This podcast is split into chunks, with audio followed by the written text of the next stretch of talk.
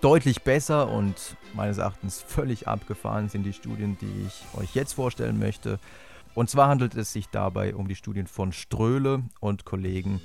Die erste Studie wurde im Jahr 2005 publiziert im American Journal of Psychiatry und die Studie trägt den Titel The Acute Anti-Panic Activity of Aerobic Exercise. In dieser Studie hat man mit der Injektion von CCK4 Cholecystokinin Tetrapeptid bei Versuchspersonen Panikattacken ausgelöst.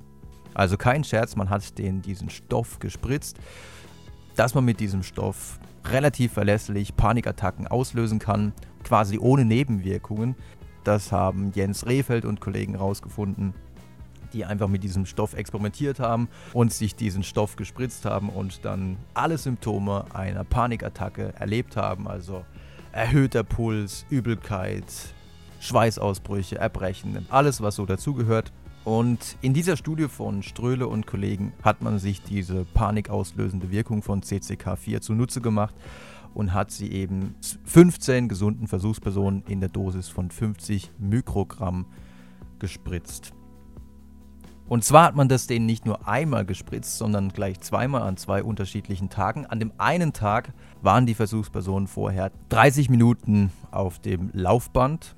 Danach ist dann ein Arzt rein, der ihnen das CCK4 gespritzt hat und der natürlich auch dann die ganze Zeit anwesend war, um die Symptome zu überwachen.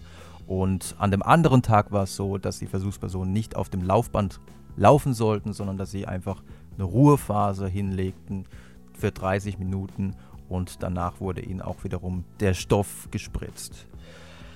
Die Ergebnisse sprachen relativ eindeutig für eine Panikattacken hemmende Wirkung des Sports, denn nach dem Sport hatten nur 6 der 15 Versuchspersonen eine Panikattacke.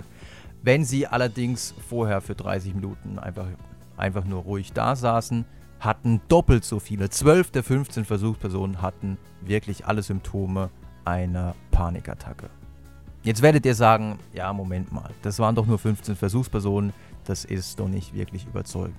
Und da habt ihr vollkommen recht und deswegen ist es auch wichtig, dass diese Ergebnisse repliziert wurden und zwar im Jahr 2009, ebenfalls von Ströhle und Kollegen. Und das Schöne an dieser Studie war jetzt, dass man nicht nur normale, in Anführungsstrichen, Versuchspersonen hatte, sondern dass man auch noch zwölf Panikpatienten hatte.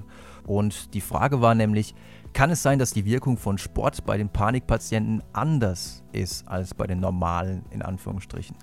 Und deswegen hatte man diesmal, wie gesagt, nicht nur zwölf gesunde Versuchspersonen, sondern eben auch noch zwölf Panikpatienten, die man wiederum, die Prozedur war genau die gleiche wie in der Studie zuvor, die man wiederum an einem Tag für 30 Minuten aufs Laufband gesetzt hatte, danach die Injektion durch den Arzt mit CCK4 und eine Woche später anstelle des Laufbandtrainings einfach nur eine 30-minütige minütige Ruhepause und dann wiederum die Injektion mit CCK4.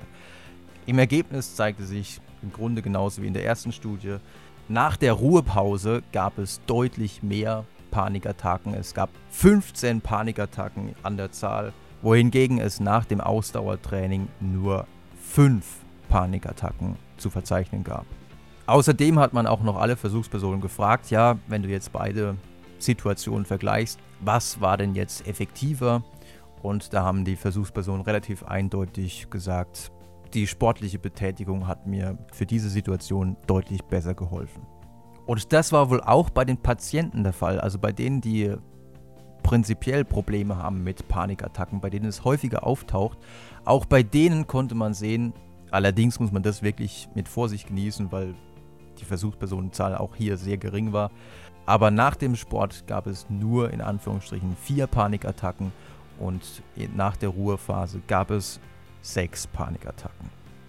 Also wirklich sehr interessante Ergebnisse, die durch sehr abgefahrene methodische Vorgehensweisen erzielt wurden.